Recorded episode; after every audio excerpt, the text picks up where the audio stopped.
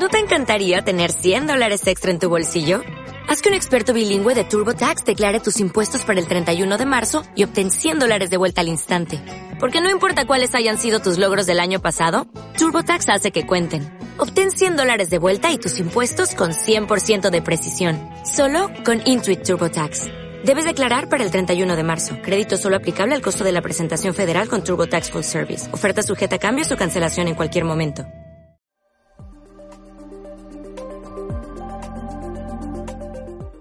¿Qué tal amigos? Estamos nuevamente aquí en la cápsula de entrevistas del Congreso Fiscalística en Compliance Estratégico Empresarial. Hoy tenemos el gusto y el placer de estar con el maestro Arturo Jiménez. Eh, maestro, bienvenido. Muchísimas gracias por su exposición. No, gracias. Un tema muy técnico, un tema muy amplio, la simulación expuesta. Coméntenos, maestro, este, ¿de qué trata el tema de la simulación expuesta? Sé que es muy amplio, pero hay que tratar de, vamos a resumir un poquito la, cápsula.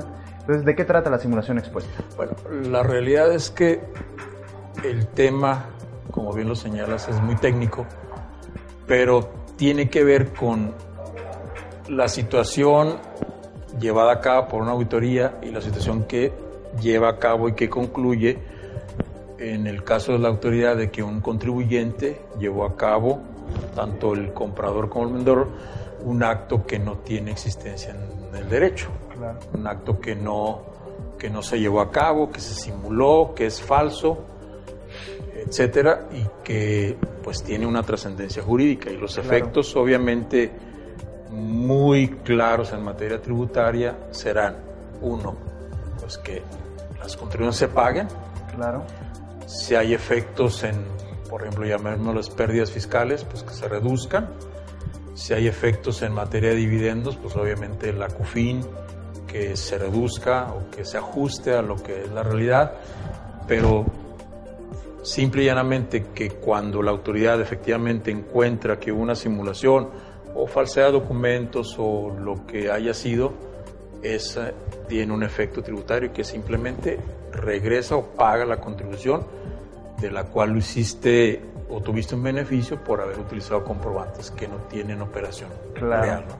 Maestro, coméntenos, eh, este tema, como bien lo menciona, amplio técnico y aterrizado al tema que tiene una relación indudable con el tema penal, la parte del Código Fiscal de la Federación que sabemos que contempla los delitos, ahí eh, se encuentra un cierto error legislativo en la redacción.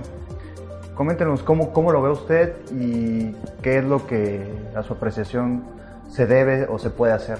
Sí, bueno, en el caso de la simulación, cuando es declarada por parte de la autoridad, el núcleo, como dicen los penalistas o los técnicos jurídicos, el núcleo del, eh, central del tema simulación siempre va a ser el engaño. Sí está eh, regulado en materia fiscal penal, la simulación de actos jurídicos, el uso de documentos falsos, la expedición, la negación de comprobantes, la utilización, pero la realidad es que el, acto central de simulación es el engaño. Y como engaño como tal, en el sentido estricto de la palabra, desde una connotación común y técnica jurídica, pues es una defraudación. Conlleva que el engaño lleva a la defraudación fiscal en materia fiscal y, obvio, pues tendrá que sancionarse conforme a derecho, ¿no? Y, el contribuyente, aparte de, sancionarse con la pena de cárcel, si es que se sentencia, pues tendrá que pagar las contribuciones que deba. Claro, hoy, hoy, en día vemos una proliferación de fiscalizaciones eh, enfocadas a este tema de la simulación, a la, a la expedición de comprobantes que simulan operaciones inexistentes. ¿Qué sugerencia le puede dar usted al contribuyente eh, que va a adquirir algún, algún servicio, algún producto, que, para que pueda vigilar este entorno y no cometa este tipo de, situaciones que pueden generar no solamente multas, sino penas corporales? Sí, bueno, lo, lo importante es, como se le llama en el argot común, que tenga evidencia de todo lo que es el servicio o la compra adquisición de bienes, que esté la entrada al almacén, en el caso de bienes, que esté firmado eh, la persona que recibió, que certifique correctamente para efecto de que no se caiga en una supuesta simulación porque tú dices que adquiriste, por la verdad es que no es cierto. ¿Dónde está el inventario? ¿Dónde está el almacén? ¿Dónde está la generación? Etcétera. Entonces, llevar lo que le llaman un entregable o controlable de esa parte de adquisición para yo tener no tener un problema y evitar la posible presunción. Y en servicios sí es un poco más complicado, pero a través de memorándums, a través de juntas eh, debidamente documentadas, eh, con órdenes del día quizá o con un planteamiento de agenda, pues yo puedo probar que en cierto sentido sí se llevaron a cabo la prestación de servicios. Es correcto. Y ya para terminar, este, en el tema del artículo 69b, que ha sido muy controversial y que ha generado, lo platicamos ahorita en, la conferencia, ha sido ya parchado.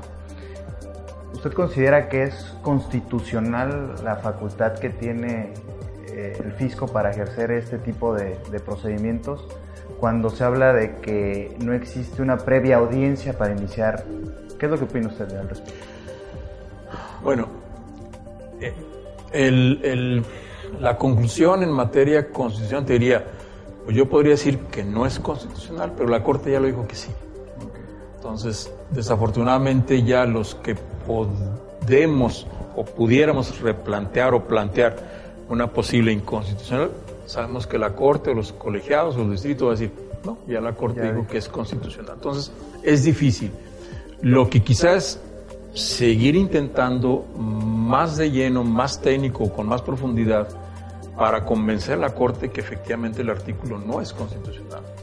¿Para qué? Para que renueve el análisis, se vaya más a fondo, lo aclare y cuide la seguridad jurídica del contribuyente, ¿no? Porque ahorita estamos en un estado en donde pues yo puedo decir que no es inconstitucional, puedo escribir miles de temas, pero en un juicio voy a perder, porque la Corte ya lo dijo sí.